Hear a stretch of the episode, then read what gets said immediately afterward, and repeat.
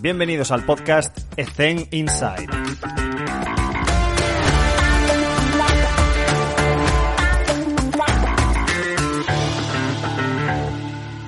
Muy buenas a todos y gracias por estar una vez más con nosotros en el show.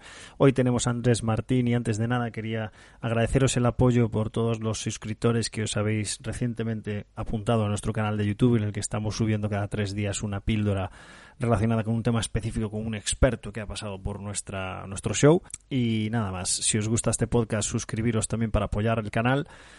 Os dejo con Andrés y espero que disfrutéis la entrevista. Muy buenas a todos. Hoy estamos un día más en, en el podcast, en el Zen Inside. Hoy tenemos con nosotros a Andrés Martín. Andrés, ¿qué tal? ¿Cómo te encuentras? Cuéntanos. Hola, Alex, ¿qué tal? Encantado. Es un placer, Andrés, tenerte con nosotros en el podcast. Y, y, me gustaría siempre empezar pues, por lo primero, que nos cuentes un poquillo cómo es tu contexto, tu día a día y tus, tus funciones. Nada, bueno, pues nada, antes lo primero de nada, muchísimas gracias Alex por, por, esta experiencia, porque la verdad que escuchar a compañeros y del nivel que a los que entrevistas para mí es, es un lujo y bueno, a ver si puedo aportar algo a los, a los compañeros que escuchan esto, que, que seguro que, que un detallín se pueden llevar. Mm. Pues mira, eh, mi día a día eh, empieza a las seis y media de la mañana porque yo vivo en Tarragona y estoy a una hora de, Barcelona. Eh, a partir de ahí ya empieza mi día a día con...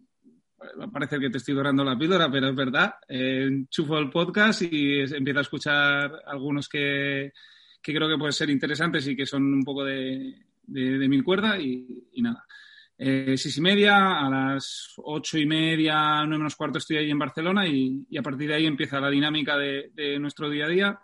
Eh, cuando llego lo primero que hago, intento hacer es, es hablar con el fisioterapeuta, que es eh, Eduard, Eduard, Martínez, que, que, es el fisioterapeuta del equipo y es un poco el que me dice cómo están los jugadores, si hay alguno que haya tenido algún alguna recaída, algún golpe en la sesión anterior o mm. si tiene alguna información añadida también de los de readaptación o si hay algún jugador que entra con el grupo y si tenemos que hacer una, alguna cosa más o alguna cosa menos, eh, todo dialogado con él.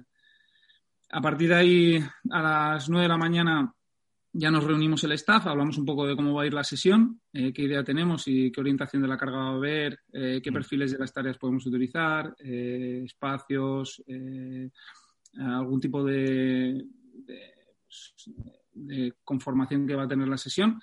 Y después, a partir de las 9 y cuarto, empiezan a llegar los jugadores. Eh, con Edgar Enrique, que es el, el preparador físico de fuerza, eh, ya empezamos a activar a los jugadores y con la idea de que ya se empiezan a meter en la sesión. Eh, hay algunos jugadores que, que, tienen algunas tareas más individuales, pero a partir de, de las 9 y media, 10 menos 20, empezamos ya a hacer dinámicas grupales.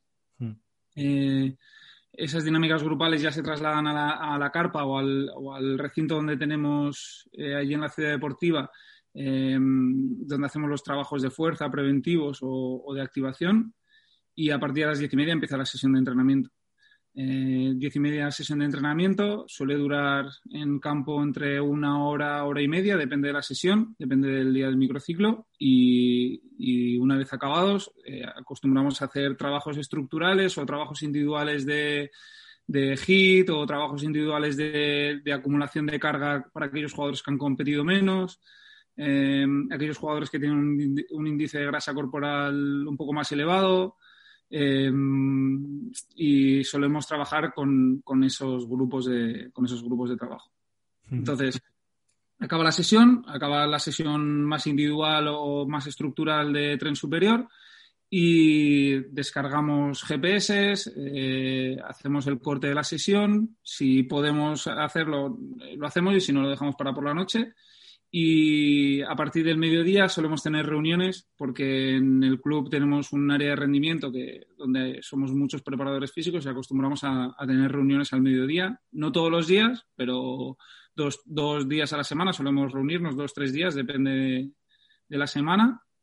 Y nada, eh, para casa antes podíamos comer allí en la masía, pero ahora ya se nos ha, con el tema del COVID se nos ha fastidiado un poco el tema, pero bueno, vamos para casa y por la tarde a, convivir con las fieras, con mis dos hijas y, por la noche cuando tengo un ratín, pues a valorar cómo ha sido la carga de trabajo y si, si hay que dar alguna información al staff, pues les comunico, oye, pues nos hemos pasado por aquí, nos hemos pasado por allá o, o la especificidad de la carga ha sido muy baja, debemos ir hacia una orientación, hacia otra, eh, un poco para ya anticipar lo que vamos a vivir al día siguiente.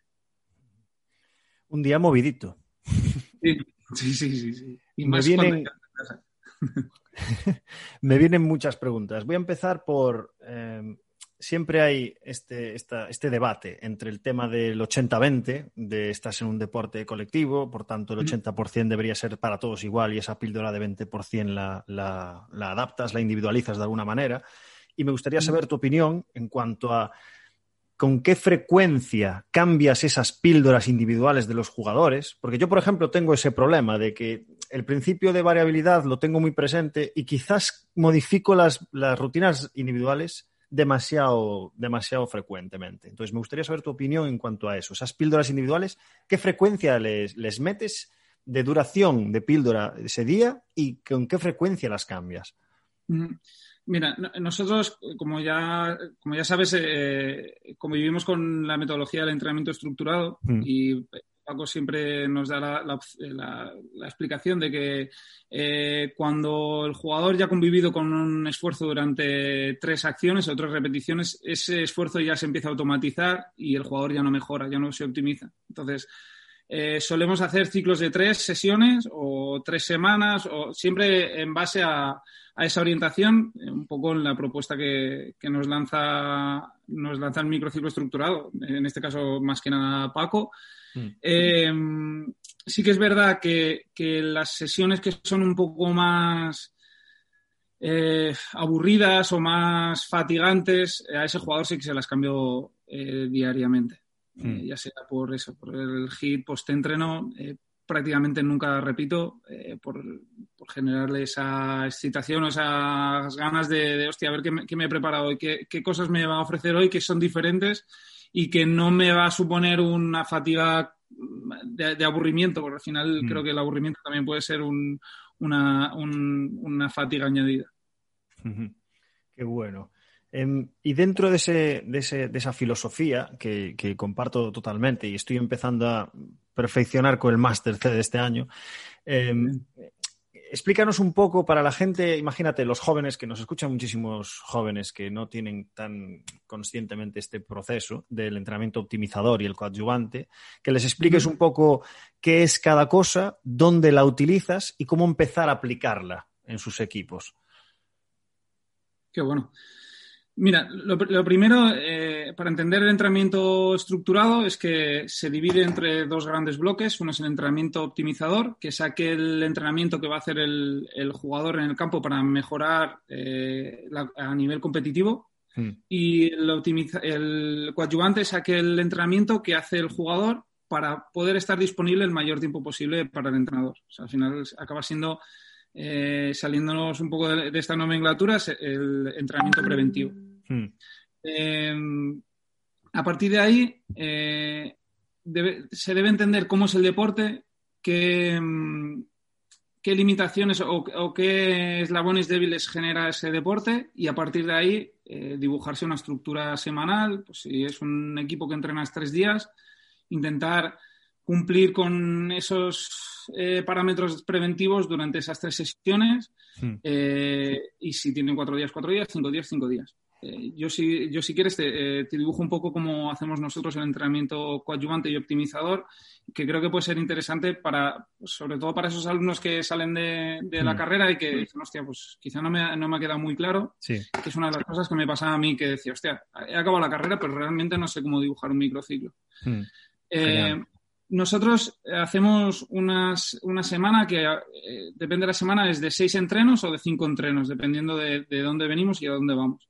Entonces, hablamos siempre de sesión más uno, más dos respecto al partido jugado o menos cinco, menos cuatro, menos tres, menos dos, menos uno respecto al partido que vamos a jugar.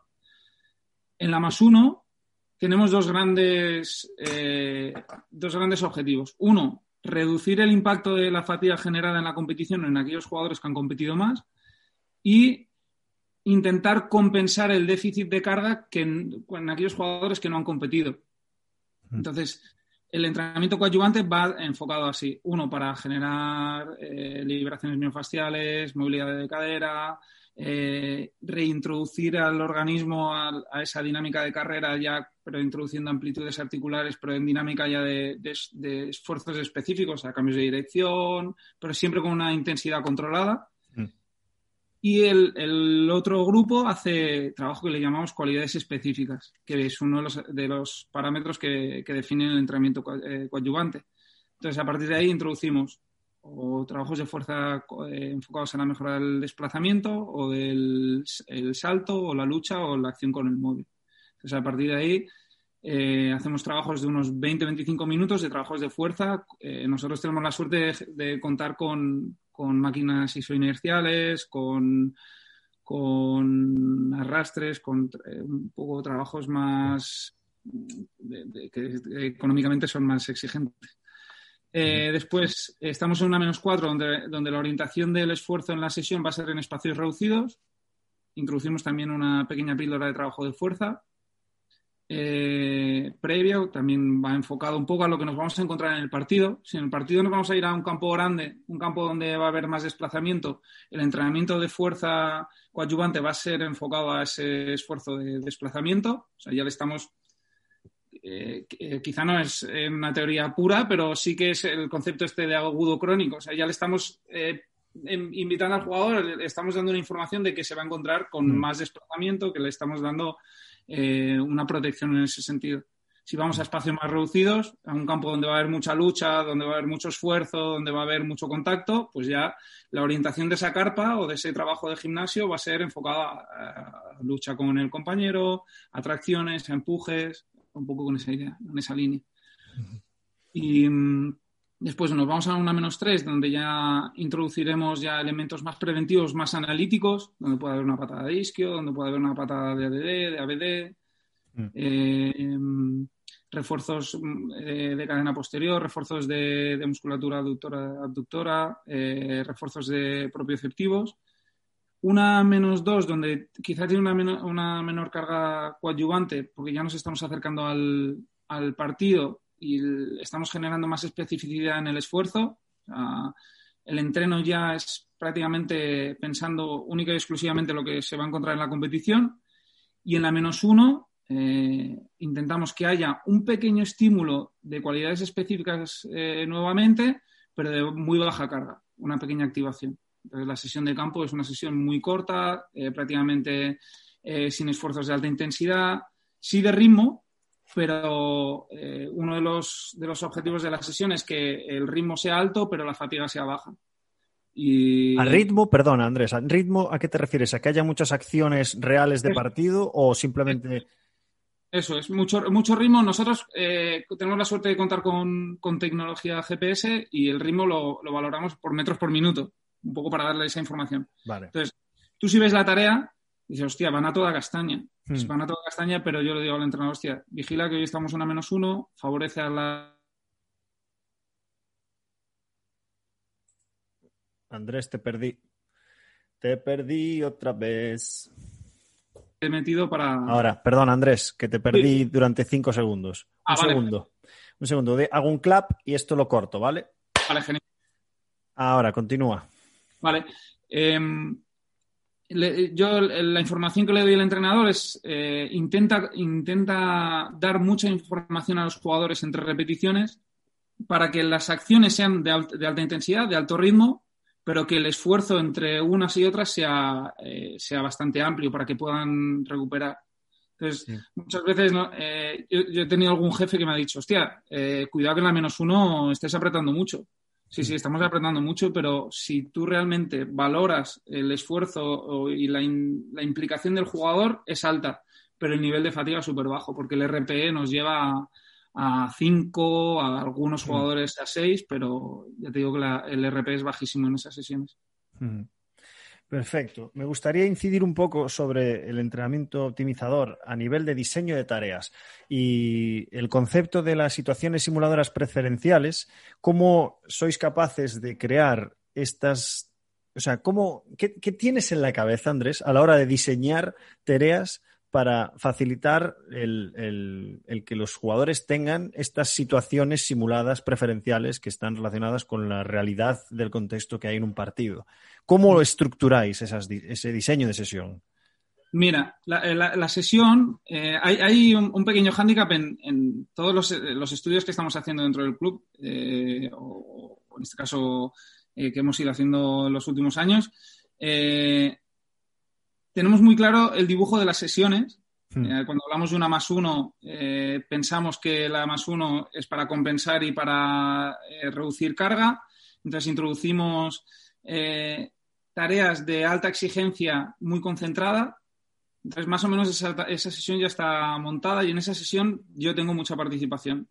En la que elaboramos tareas donde vamos a intentar estimular al jugador en espacio muy reducido en la primera tarea una segunda tarea donde vamos a introducir acciones de alta velocidad, donde vamos a intentar que el jugador se, esté sobreestimulado en acciones de alta velocidad. Y una tercera tarea donde sea competitiva y donde intentemos que el jugador conviva con esos esfuerzos que se va a encontrar en el partido, pero sobre todo eh, con un carácter competitivo. Hmm. las siguientes eh, sesiones o las siguientes sesiones del microciclo en este caso eh, nos juega un poco en contra el, haber definido, eh, entre comillas, también cómo son los esfuerzos de las sesiones. ¿Por qué? Decimos una menos cuatro, vamos a espacios más reducidos, orientado más a, un mayor número de aceleraciones y desaceleraciones.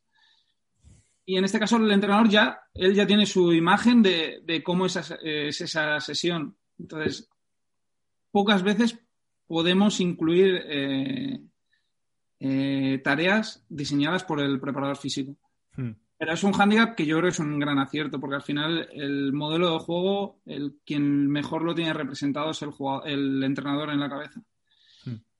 Pero sí que es verdad que eh, dentro del diseño de las tareas, el staff, eh, en este caso eh, tengo una gran suerte de contar con un staff que, que las pequeñas aportaciones que podamos hacer el preparador físico nos la, nos la compra un poco para orientar el esfuerzo no solo al grupo, porque ya solamente con el diseño del espacio ya te está orientando hacia un esfuerzo, sí.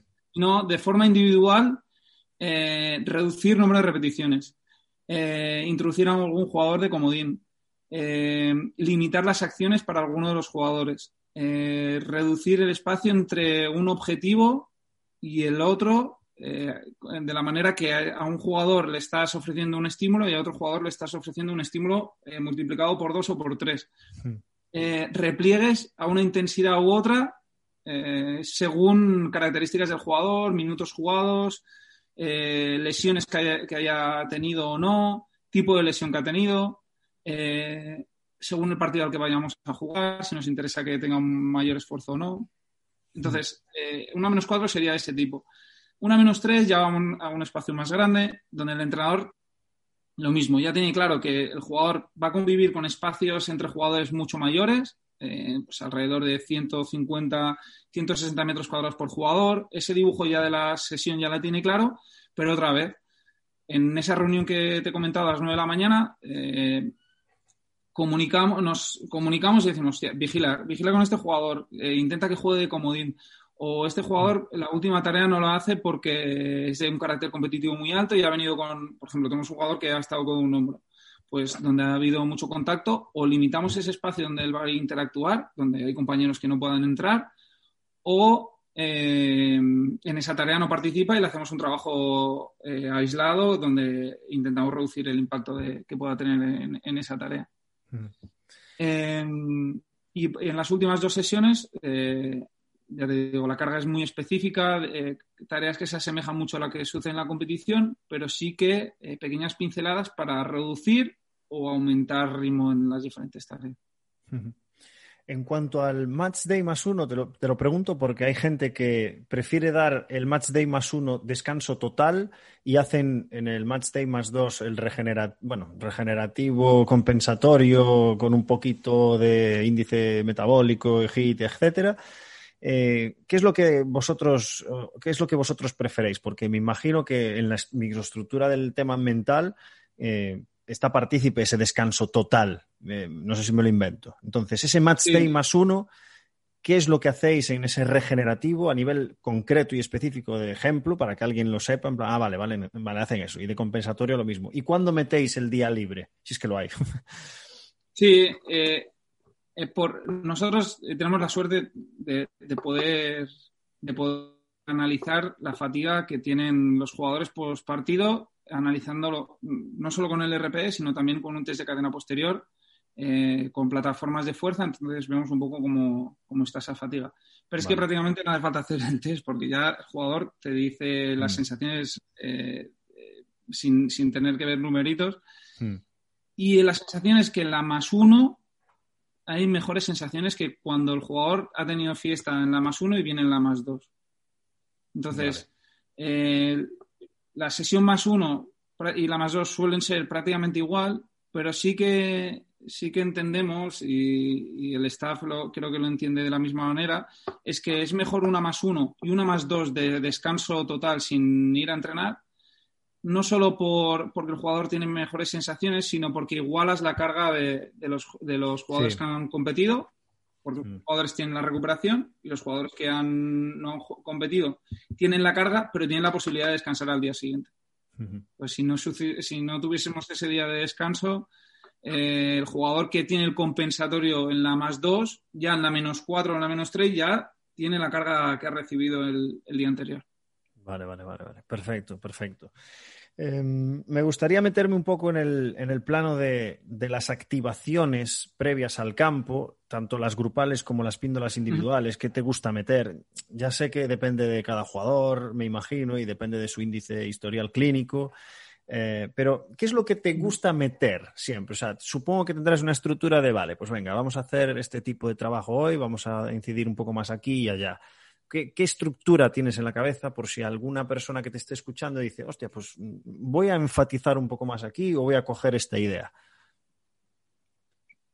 Pues mira, como te he comentado antes, nosotros tenemos la suerte de, convivir con un grupo de, área de rendimiento que, somos, no sé si 30 preparadores físicos. Imagínate la, suerte que tenemos de poder eh, compartir información y la verdad que es, un grupo que es, una gozada, no, porque lo, que podamos saber, sino por mm. lo que podamos compartir. Mm. Y hay una figura que es vital, que es Joan Ramón Tarrago, que es nuestro jefe, que, nos da la posibilidad de ser muy abiertos en en, esos, diálogos o en, la manera de expresarnos. Y aparte de eso, eh, una de las propuestas del área siempre ha sido trabajar por proyectos. Esos proyectos nos llevan a, hacer diferentes contenidos que cada uno o considera que pueden ser interesantes para el área o que el propio área le propone, le propone a cada preparador físico que lo haga y mediante grupos vamos haciendo. Uno de esos proyectos fueron estas activaciones, que la lideró Antonio Gómez eh, también estaba eh, Edgar Enrique, eh, Gerard Garcés, bueno, diferentes preparadores físicos que estuvieron muy bien. Entonces, Jairo Vázquez también, que seguro que lo conoces. Sí. entonces, la, propuesta era una liberación miofascial. prácticamente eso está incluido mediante foam roller, sobre todo incidiendo en tensor de fascia lata, cadena posterior, cuádriceps y gemelos. Eh, un poco esa es la, orientación. Después, un segundo gran bloque eh, que es más de movilidad eh, de todas las articulaciones, incidiendo sobre todo en, musculatura de, la articulación de la cadera. Hmm. Un tercer bloque en esa activación de un trabajo de core y un, último bloque de activaciones de carácter coordinativo. Ese sería un poco el, a nivel general de cómo sería eh, una activación que, a nosotros nos gusta o que, intentamos promover en nuestros jugadores. Hmm. Eh, ¿Cómo lo hacemos? Primero, con los jugadores que son nuevos o que vienen de, eh, de, no estar muy habituados a ello, que ya te digo que prácticamente desde, desde el sub-14, desde KDTV están súper habituados, o, incluso desde infantil ya están habituados a eso. Hmm. pero aún así, sí que nos gusta en los primeros meses generar un hábito en el jugador y a partir de ahí ya dejarle un poquito más de libertad. Hmm. Sí que es verdad que también si hay jugadores que han tenido lesiones previas, tienen en activaciones individuales promovidas por nosotros o promovidas también por el, fisioterapeuta del área médica, que trabajamos mucho, muy de la mano. La verdad que, en ese sentido también somos muy afortunados. Y entonces a partir de ahí las activaciones depende. por ejemplo, mañana eh, vamos a hacer una, sesión que es bastante interesante porque venimos de jugar ayer un partido contra un equipo de segunda B que es un partido de muchísima exigencia. Hoy hemos descansado y se convierte en lo que te acabo de contar de la más dos, pues tenemos una más dos que es una menos uno. Hmm. Entonces, a partir de ahí lo que hacemos es, esa sesión la empezamos con un trabajo eh, de introducción al entrenamiento y de recuperación del esfuerzo anterior, donde hacemos una sesión de prácticamente media hora, 25 minutos de movilidad articular, hmm. que los jugadores la verdad que la demandan y la disfrutan muchísimo. Y después hacemos dos grupos. Un grupo que hace un trabajo de fuerza más analítico, donde vamos a introducir patada de isquio, vamos a introducir excéntrico de cuádriceps de, de, rodilla, eh, tirante musculador, mm. eh, incluso yo-yo squat, eh, que dirás, hostia, vienen de, esfuerzo anterior y vienen a esfuerzo posterior, hostia, quizá el trabajo de fuerza.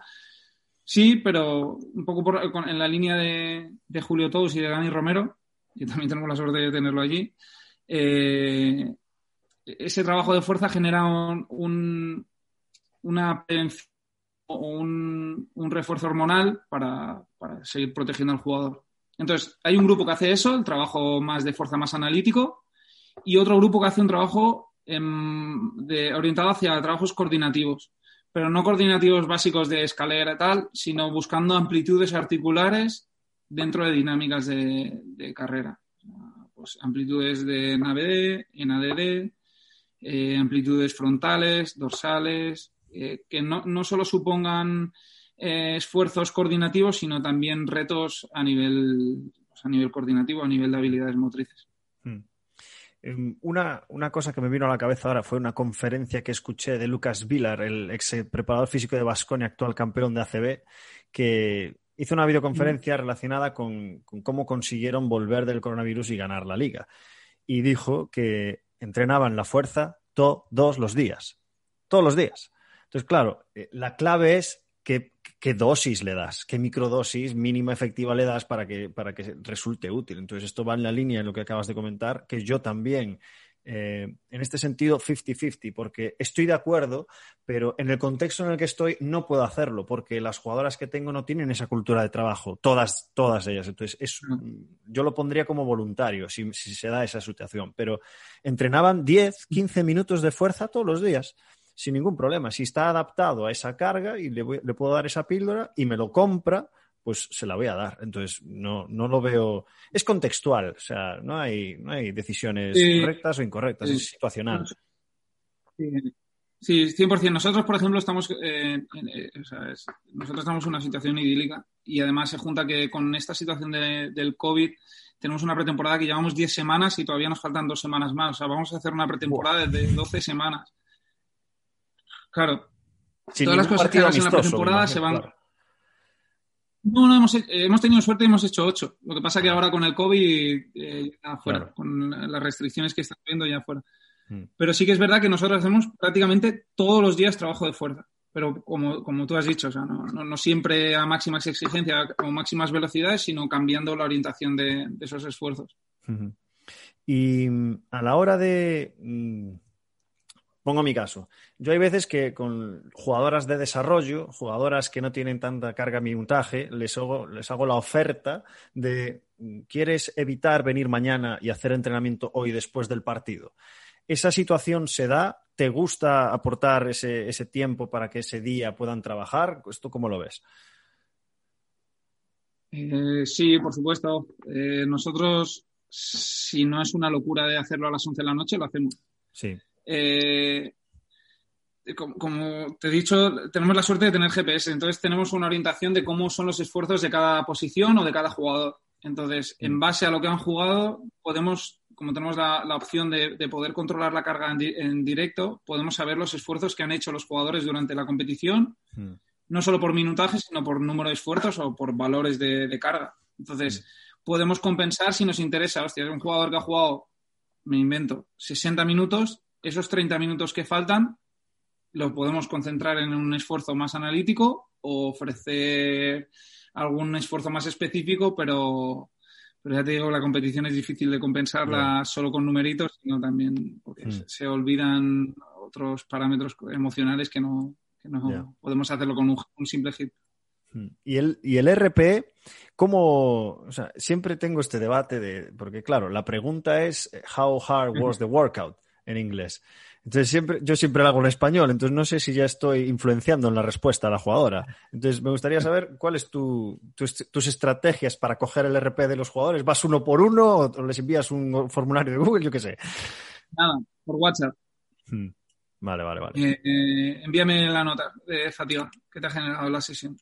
Eh, sé Vale. que no es científicamente muy fiable, seguramente, pero Es también privado. te digo que. Sí, pero también te digo que, que creo que, que si escribiese o escribiésemos el RP de cada, los, cada uno de los jugadores en la sesión, no nos equivocaríamos mucho. Creo, ¿eh? Mm. Sí, sí, sí. Yo, yo lo que hago, por si le sirve a alguien, eh, formulario, formulario de Google a los 30 minutos después de eh, la sesión. ¿Qué pasa? Que algunas jugadoras se olvidan. Entonces ese día, pero bueno, yo soy muy de... Yo soy, no, no soy muy científico, eh, creo que la ciencia es muy importante, pero creo que escuchar a la jugadora es mucho más importante. Eh, entonces, si un día, pues porque te has olvidado, eh, pues no pasa nada. Ya, ya te preguntaré mañana qué tal estás en el wellness o en el readiness. Es decir, no hay que ser esclavos de los números. Esto lo dijo David Mancha hace un año y pico. Eh, Lo compro 100%. eh, lo siguiente que te quería comentar era relacionado con las estrategias de recuperación, que también están muy al, muy al, estoy muy al día de esto porque, claro, con el tema del coronavirus, todo, todos los impactos y, y todas las lesiones, las posibles lesiones tendinosas que se podían haber producido por culpa de esa carga biomecánica que ya no tenemos por el confinamiento, pues ya, me, ya te imaginas cómo estaba yo en pretemporada. Pero bueno, gracias a Dios no tuvimos ninguna y, me gustaría saber tu opinión en cuanto a las estrategias de recuperación, pero, o sea, no te cortes. Dormir, beber, hidratación y nutrición, es decir, ¿qué cosas consideras tú importantes que deberían estar ahí siempre? Eh, por supuesto, adaptándose a cada jugador porque, claro, no pueden hacer lo que es idílico, imagino. Mira, eh, nosotros eh, hacemos eh, al acabar las, el partido, si ha sido un partido de alta exigencia, eh, en, la, en, el mismo día del partido ya hacemos eh, foam roller y movilidad de cadera, una sesión bastante completa de movilidad de cadera. Eh, hacemos bañera. Eh, si podemos y por tiempo y espacio, también hacemos esfuerzos cardiovasculares de bajo impacto. Mm no, no, muy extensos, pero sí que le, ya introducimos al organismo para que se empiece a mover un poquito. Y suplementación. Hmm. Eh, también eh, insistir mucho en la alimentación post partido. Eh, la verdad que los jugadores son muy receptivos. Tenemos una suerte que, bueno, que también es parte de nuestro trabajo, que es convencer al jugador de que eso es importante. Entonces, si por ejemplo, como, una, como día de hoy, que no, no nos vemos, eh, tenemos un vídeo, un par de vídeos eh, creados de movilidad articular donde se los enviamos, oye, hacer vídeo de movilidad y, y foam roller. Entonces, eh, muchas veces los jugadores, eh, si, no está, si no veo que lo hagan o, o, que lo hacen o que están muy implicados, les pido que se hagan un time lapse y, y veo cómo hacen el, el, esfuerzo. Pero prácticamente el 90% de los jugadores estoy seguro que lo hacen porque además el, lo comparten, eh, tienen inquietudes. La verdad que nosotros, sobre todo esta generación, que eso es otra cosa, esta generación tenemos mucha suerte. Hmm, Genial. Vale, eh, voy a pasar con algunas de las preguntas que, porque me han, me han pasado un, un, montón de preguntas, o sea, desde algunas que son un poco más locas hasta otras que son un poco ver, más tal. Las locas, y, las locas. Dime, dime, perdone. No, las locas, las locas, digo, cuéntame las locas, a ver. Hombre, mira, la, no te la iba a hacer, pero ya que me lo preguntas, uno, uno, creo que no fue por privado, que lo puso en un comentario, que puso, oye, ah, pregúntale esto, ¿el físico de Adama Traoré es normal? Hostia, no, mira, Adama, Traoré yo he tenido la suerte de tenerlo dos, dos años. O ¿Ah, sí? Sí. Ah, coño. Es que Adama, había visto una rueda de prensa que le habían preguntado y había dicho que, que había dicho la frase literal de que no, no, yo pesas no hago, no hago pesas en sí. Entonces empezó a explicar el tipo de entrenamiento. Claro, la gente que no entiende de entrenamiento pues no, no sabe qué quiso decir con que no hacía pesas. pero, pero bueno. Lo primero, Adama es un auténtico fenómeno en todos los sentidos, es un crack. Y, y físicamente es una bestia. O sea, nosotros jugábamos cuando tenía 10, 15 años íbamos a jugar a los campos y le pegaban patadas y no se caía. O sea, y si se caía, se seguía, se seguía, seguía corriendo y le volvían a pegar y seguía corriendo. E incluso le pegaban dentro del área, del área, se caía, seguía corriendo y no pitaban penalti. Y tengo una anécdota que el entrenador le, decía, a que es que no se sabe tirar. Pita penalti que no se sabe tirar. Y el hombre seguía. Es un, fenómeno. Sí, sí, que hace, sí que hace trabajos de fuerza. Hace, tiene un entrenador personal y hace trabajos con, con poleas cónicas. Entonces, eh, que, si no es mentira lo que me han contado, a mí me han dicho que ha sido capaz de arrancar tres cónicas de, de la pared. Imagínate el, el nivel, el nivel de fuerza que puede llegar a generar. Es, es, una, es, es una pasada, es una maravilla. Bueno, hay que, hay que trabajar duro para ponerse en ese estado de forma. Eso está y tiene un hermano que también está muy fuerte. O sea, mm. genéticamente también es que es, es un elegido. Hmm. Eh, te voy a hacer una pregunta que tiene un poco más de sentido. ¿vale?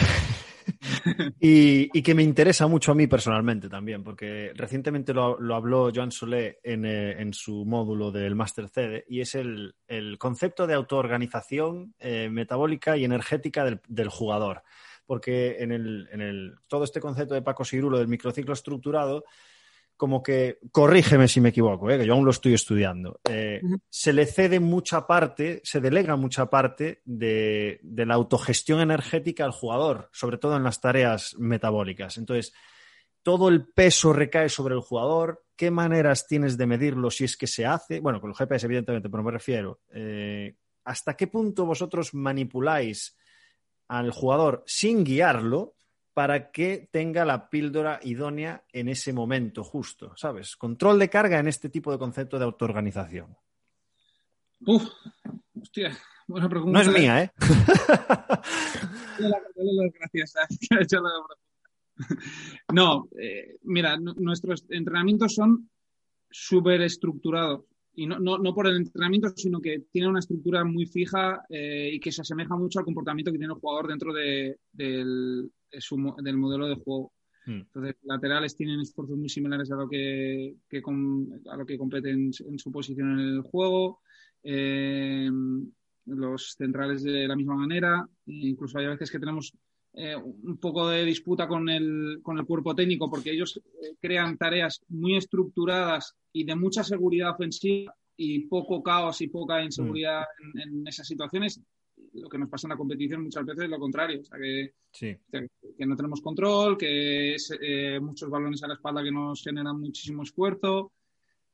Lo que es en el modelo de entrenamiento y en el día a día para, para configurar a ese jugador, eh, creo que le, tiene mucha importancia la figura del entrenador. Hmm.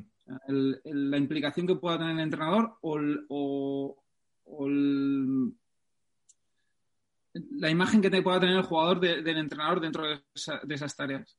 O sea, yo, yo, considero que el entrenamiento tiene que ser siempre llevado a la máxima exigencia, pero no significa la máxima exigencia condicional, sino la máxima exigencia que, que demande el tipo de tarea que se haya planteado. Eh, quizá me estoy saliendo un poco del hilo, pero... No, no, continúa, continúa.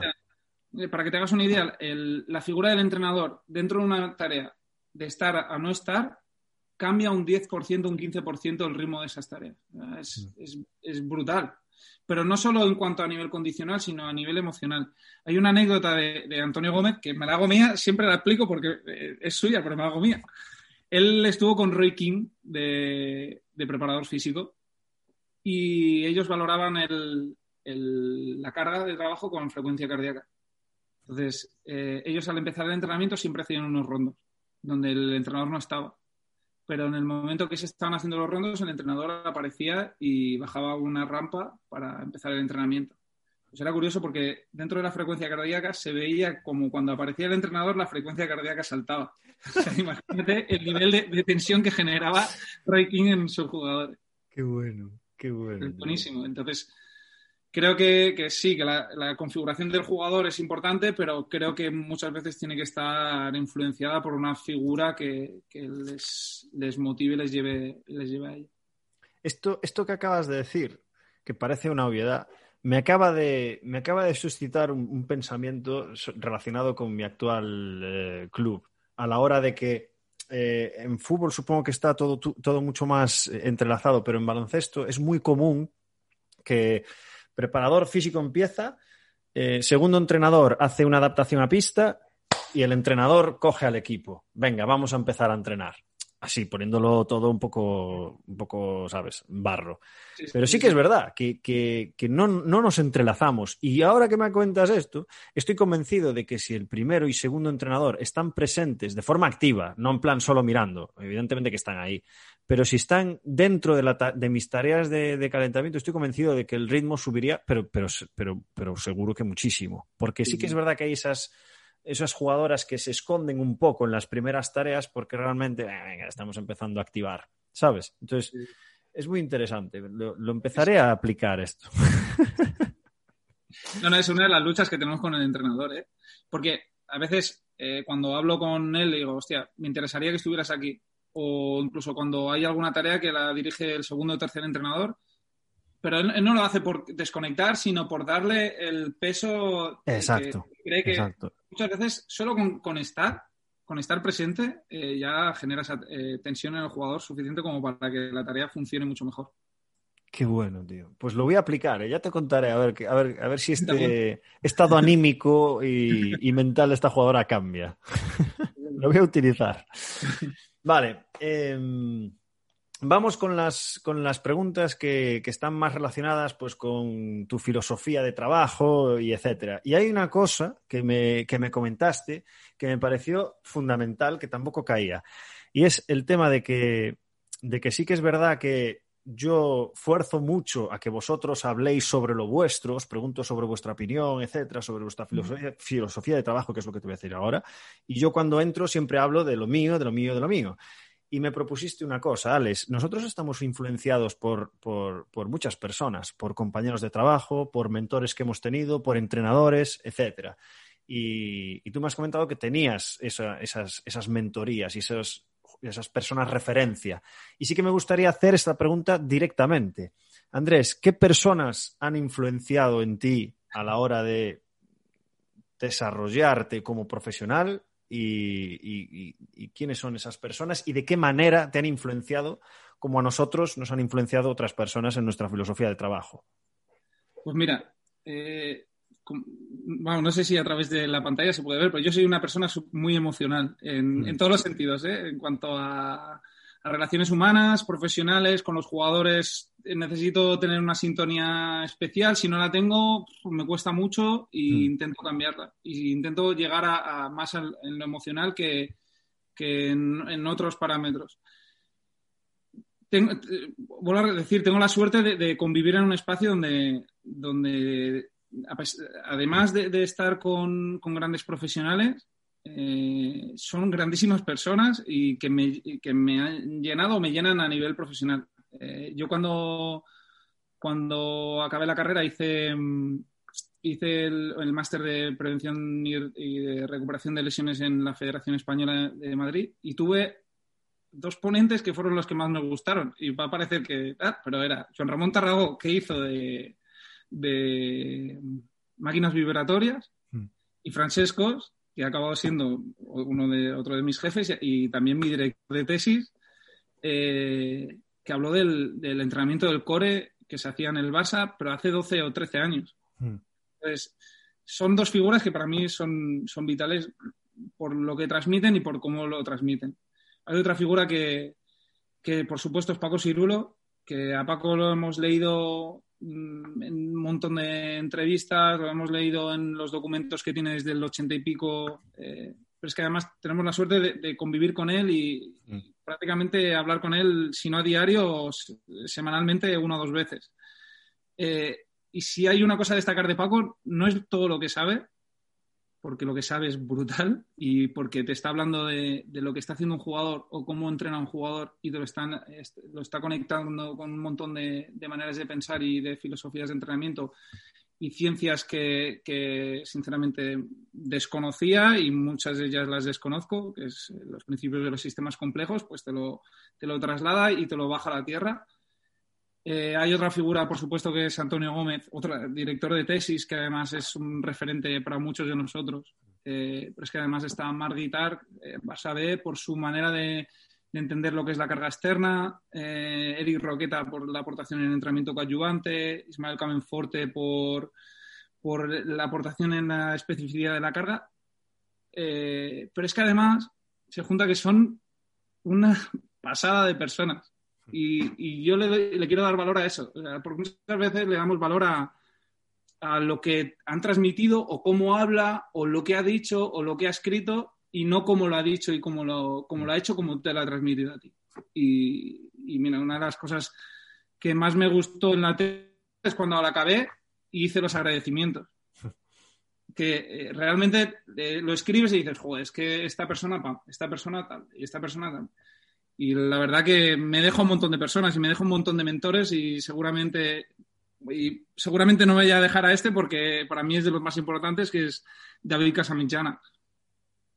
Uno, por cómo es y otro, por toda la, aportación bibliográfica hecho, que ha hecho a nivel em, práctico, porque te habla de, de, hostia, si haces esto, mejoras en esto. Si haces lo otro, eh, orientas la carga hacia, otro. Y la verdad que es una gozada poder contar con él como amigo y además poder haber, podido publicar con él alguna, alguna publicación que la verdad que, es muy gratificante. Mm. Este, Hace, hace, unas semanas hice una entrevista a una persona que nos contó una fábula sobre un campesino, que no la voy a volver a repetir, pero básicamente era vive, vive el día a día y rodéate de gente que vale la pena, porque es muy duro.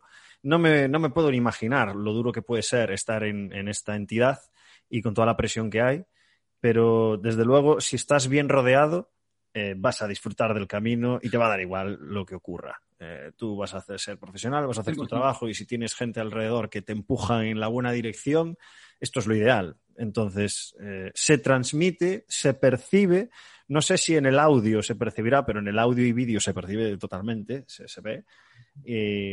y es un poco envidia sana también, porque cuando fui a la masía a ver cómo funcionabais, Además, esto te lo comenté, que me coincidió cuando fui que tú estabas dando una formación interna sobre edad cronológica y edad biológica y dije, madre, no te conocía, pero dije, madre mía, o sea, esta estructura y esta gente que hace formaciones entre sí es espectacular y es, envidiable, la verdad, y se Es la polla. Es una pasada. Es una pasada. Hmm. Em, Andrés, vamos con las preguntas más filosóficas, ¿vale? La siguiente, no te escapas porque se la hago a todo el mundo, es la de los errores. Entonces, Andrés, si podrías compartir algún error cometido, lección aprendida para esos jóvenes que nos están escuchando, pues tú que tienes una vasta experiencia ya, pues que estén en alerta. Eh, una, de ellas es, que, yo creo que hay dos que, que creo que, que un poco que me ha marcado o que me marcan y que creo que las estoy intentando cambiar es, uno, eh, intentar aceptar más aquellas cosas que creo que no, que no están bien. entrenar, hay algún entrenamiento que considero que no es apropiado y, mm. en estos momentos lo acepto perfectamente, incluso eh, valoro que, salir un poco de la rutina es, o salir de, esa idea que pueda ser, eh, tenga yo por, por, por lo que, crea, que considere que no es correcto. Antes eh, pensaba que o sea, algo, algo pasaba por dentro mío que me, me hacía estar cabreado, no, no, no, disfrutarlo y eso creo que lo he cambiado desde hace un tiempo y, creo que lo disfruto un poco más y, y, creo que es uno de los valores que, que creo que he añadido a mi forma de trabajar y otro es que yo cuando acabé la carrera eh, de INEF, eh, estaba como preparador físico en un equipo donde había un, un maestro y en ese momento había muchas plazas de maestro. Entonces me dijo, hostia, hay muchas plazas de, muchas plazas de maestro, eh, ¿por qué no haces magisterio? Hice magisterio, lo hice un año y medio, que está bastante bien, porque eh, se convalidaba muchas asignaturas, pero me pegó una currada de la hostia. Pero yo, dentro de mí, tenía la idea de que quería hacer fisioterapia. Y no lo hice. Hmm. Cuando llevaba tres años en el Barça se me ocurrió la gran idea de ir a hablar con Ramón Canal, que es el jefe de los servicios médicos, y decirle, oye, mira, yo soy preparador físico, que no existía el área de rendimiento. Yo soy preparador físico y quiero, me gustaría hacer fisioterapia, pero yo no quería que el club me pagara la carrera de fisioterapia, quería que me diera eh, oportunidades o la hmm. posibilidad de trabajar, o sea, de, estudiar en alguna facultad que estuviese hmm. asociada al club. Y él creo que ya sabía que se iba a hacer el área de rendimiento, pero no, lo sabía. Me dijo, mira, dice, lo que tienes que hacer es olvidarte, dejar de abarcar tanto y apretar más por, por, eh, tu por tu filosofía o por tu idea de trabajo y dedícate a la preparación física que, creo que es eh, donde te puedes desarrollar mejor.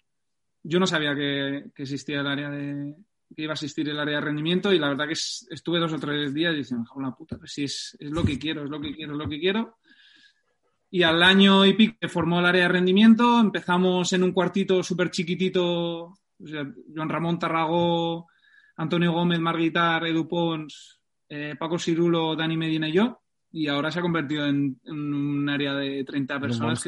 Mm. Y eh, no, la verdad que estoy con la espinita, pero también orgulloso de, pues, de lo que voy haciendo. Genial. Mira, estaba un poco eh, relacionada con lo que acabas de decir. Y es una pregunta que no he hecho a nadie nunca. Así que voy a meter un poco de presión aquí. me había estudiado todas las preguntas de... no, va a estar guay, va a estar guay. Te doy, te doy 10 segundos para pensarla si quieres. Es, es la siguiente. Si el día tuviera 5 horas más, ¿en qué las emplearías? Qué buena. Pues sin lugar en dejar todo hecho y disfrutar más de mis hijas. Porque en mi cabeza está muchas veces pensando en, hostia, llama tal, envíale un mensaje a este que se ha ido con un golpe, eh, hace este informe y envíaselo al staff porque puede ser interesante para la sesión de mañana. Eh, hay un libro por ahí, también le dedico momentos. Eh, eh, pues eso, eh, aprovechar a acabar todo lo que tengo y cinco horas dedicársela a mis hijas y seguramente eh, no tanto, pero a mi mujer también un poquito. Pues mira, me voy a permitir el lujo de hacerte una más antes de las dos últimas que son siempre las mismas, porque creo que lo que acabas de decir es súper importante. Em, hay mucha. yo, gracias al podcast, he conocido a mucha gente que desconocía, que era muy, muy, muy buen profesional, eh, lo que te comentaba, de que no hay, no hay pastel para todos. Y, que lo están pasando realmente mal, porque se tienen que ir fuera de España en deportes minoritarios donde no tienen las mismas oportunidades y tienen que ceder demasiado para poder generarse un, buen futuro laboral. Y, y lo pasan mal. Entonces eh, conciliar lo profesional con lo personal en, esos casos es terrible. Y te quería preguntar, eh, en un contexto en el que estás del alto rendimiento, en un deporte que se practica de forma mundial, pues no, sé cuáles son. Ah, no, los máximos practicantes creo que eran natación, pero fútbol, eh, o sea, es una locura. ¿Cómo llevas, cómo concilias esa relación profesional-personal? Y la pregunta va para que se la respondas a esa gente que se ha tenido que ir, que ha tenido que dejar a su pareja eh, o, que, o que han tenido que, bueno, no lo voy a decir, pero que se han separado, ¿sabes? y Que, tiene, que, tienes que tomar la decisión de decidir entre si continuar en, el, alto rendimiento en tu deporte versus tu pareja. Esto es terrible.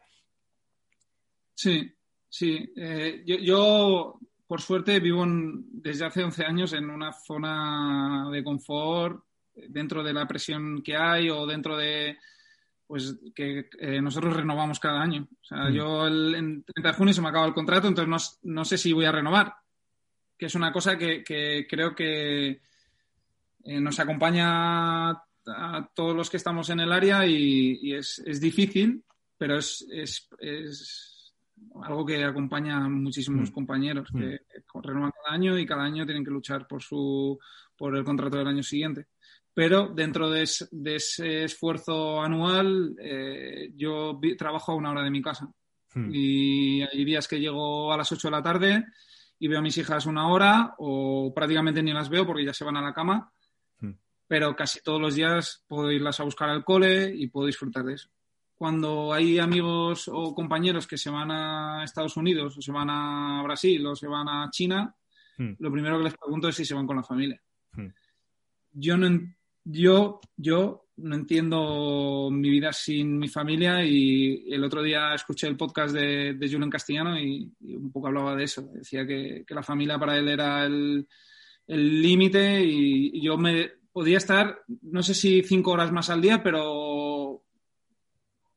pues seguramente cuatro o tres más delante del ordenador, del ordenador, porque para mí esto es una pasión. O sea, es mi mm. trabajo, pero es mi mm. pasión y disfruto mm. muchísimo muchísimo, porque, porque cada vez que hacemos cosas eh, que mejoran a los deportistas y los deportistas te lo agradecen, hmm. es, es, como una droga. Es muy gratificante, sí. Es muy gratificante. Y. Pero seguramente sin mi familia yo sería incapaz de irme. ¿Por, qué no? Porque no, O sea, yo necesito, necesito, cabrearme con mi hija. No, necesito, necesito cabrearme con ella para, para irme a dormir tranquilo para todos aquellos que han soportado el confinamiento con sus hijas, este ha sido una prueba de fuego brutal. Em, las dos últimas preguntas, Andrés, ya, eh, y ya lo acabamos acabando. Son las mismas de siempre. ¿Es eh, bibliografía recomendada? ¿Alguna lectura que te haya influido? ¿Algo que, que nos, puedas, nos puedas comentar? Mira, eh, a, mí me gusta leer bastante. No soy un adicto como, como eh, Robert Tercero o como Antonio Gómez o tal, pero sí que me gusta, me gusta bastante. Eh, hay un libro que es, mira, que lo tengo aquí, que es Invicto, que, que, es de Marcos Vázquez. Me lo ha regalado un compañero que se llama Alberto Encinas, que es el segundo entrenador, que aprovecho para decir que es un fenómeno, que habla sobre la, sobre la filosofía estoica, es eh, perdón, no, es, no, es, un tocho, es un librito que, te, lo, puedes leer en dos tardes y baja la tierra un poco es, esa manera de entender eh, el día a día, de pensar y razonar más eh, aquellos sentimientos que te pueden llevar a, a, ser muy impulsivo. Y la verdad que a, mí me ha gustado y es una lectura muy chula, muy bonita. después, a nivel técnico, eh, está el libro de Master C de, los deportes de equipo, por supuesto. Eh, pero para mí, a nivel de práctica de fútbol, creo que son vitales para entender el entrenamiento, sobre todo cada vez más hay una tendencia hacia los deportes, o sea, hacia los juegos reducidos, mm. que es el de juegos reducidos de Casamillana, Castellanos, San Román y, Calleja, y el arte de planificar, que es, lo, han, recomendado muchos de, los entrevistados, pero creo que, que son una guía espectacular para entender, entender el entrenamiento. Genial, eh, no pasa nada, lo, reforzamos porque hace, hace tiempo que no sale esa recomendación y hay mucha gente de fútbol que nos escucha, así que genial. Eh, y última pregunta, Andrés, y no por ello la menos importante. ¿Qué consejo le darías a tu yo de 20 años? Pues es, una, es una respuesta. Llevo, desde que me dijiste de hacer la entrevista, eh, pensando, tengo que contestar algo diferente y algo... Pero... No, responde lo que tú opines. Pero disfrutar del camino. o sea, disfrutar de cada día. Disfrutar de... Mira, con, un entrenador con el que he estado 3, 4 años, eh, Denis Silva, eh, ahora ya no podemos desayunar en Masía ni comer en Masía por el tema del COVID siempre que entrábamos en Masía por la mañana a las 8 de la mañana decíamos, esto, el día que lo dejemos de valorar, no seremos nadie. Y creo que hay que valorar cada segundo, cada segundo que, podamos convivir con esta pasión que es el deporte. nada, que, no piense en, lo, que va, lo que va a pasar dentro de 3, 4 años o lo que va a pasar dentro de 3 semanas porque no lo sabemos. y que cada instante y cada cosa que hagas, que lo haga al máximo porque es lo que realmente te da valor y un poco el, libro Invicto es, te lleva a eso, a, intentar pensar en, el momento, en lo que haces en, ese instante y, nada, la verdad que todo el proceso hasta ahora, hasta que tengo 36 años, eh, para mí es, es, la hostia, porque he conocido a muchísima gente y pero sobre todo creo que he disfrutado de cada, de cada segundo. Y creo que, que eso es lo que diría a mí yo desde 20 años.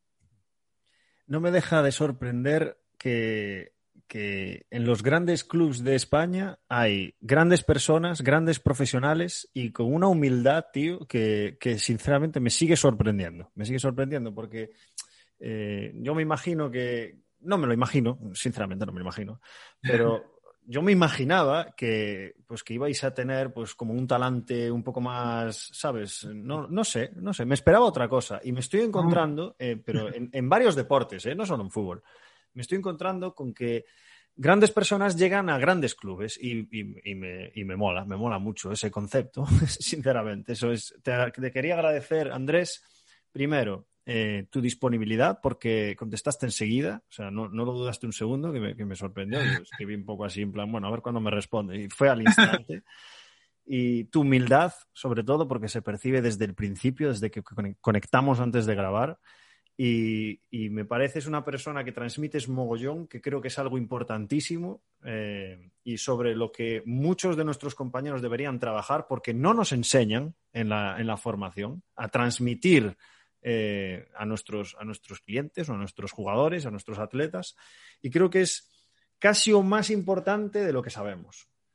¿sabes? Y es significativo que vosotros que estáis en el alto rendimiento, sobre todo recomendáis bibliografía relacionada con inteligencia emocional, con mm. capacidad de liderazgo, con capacidades de comunicación, porque lo veis importante. Mm. Entonces, la ciencia es muy importante, pero, pero tener esas habilidades humanas son igual de importantes o incluso más porque estás trabajando con personas. Y me mola que cada vez que os pregunto me contestáis lo mismo. No, es más importante esto, tal, tenerlo en cuenta, no sé cuál. Y de esa manera podemos educarnos, porque los que no estamos ahí no sabemos cómo es el día a día. Y que le deis importancia a esto creo que es importante y hay que reflejarlo. Así que, así que me ha encantado, me ha encantado, Andrés, la entrevista y no sé si la has disfrutado igual que yo. Eh, si has, ¿Te has encontrado cómodo? Espero que sí. Sí, mucho, mucho. Se me ha hecho muy corta, la verdad. Pues ahorita, ¿eh? como siempre, hacemos una, una horita. Así que, Andrés, nada más por mi parte. Muchísimas gracias por estar con nosotros, por tu tiempo, por tu humildad. Y lo que digo siempre, eh, mucha suerte en lo profesional, pero sobre todo en lo personal. Así que un abrazo muy fuerte desde aquí, ¿vale? Un abrazo muy fuerte.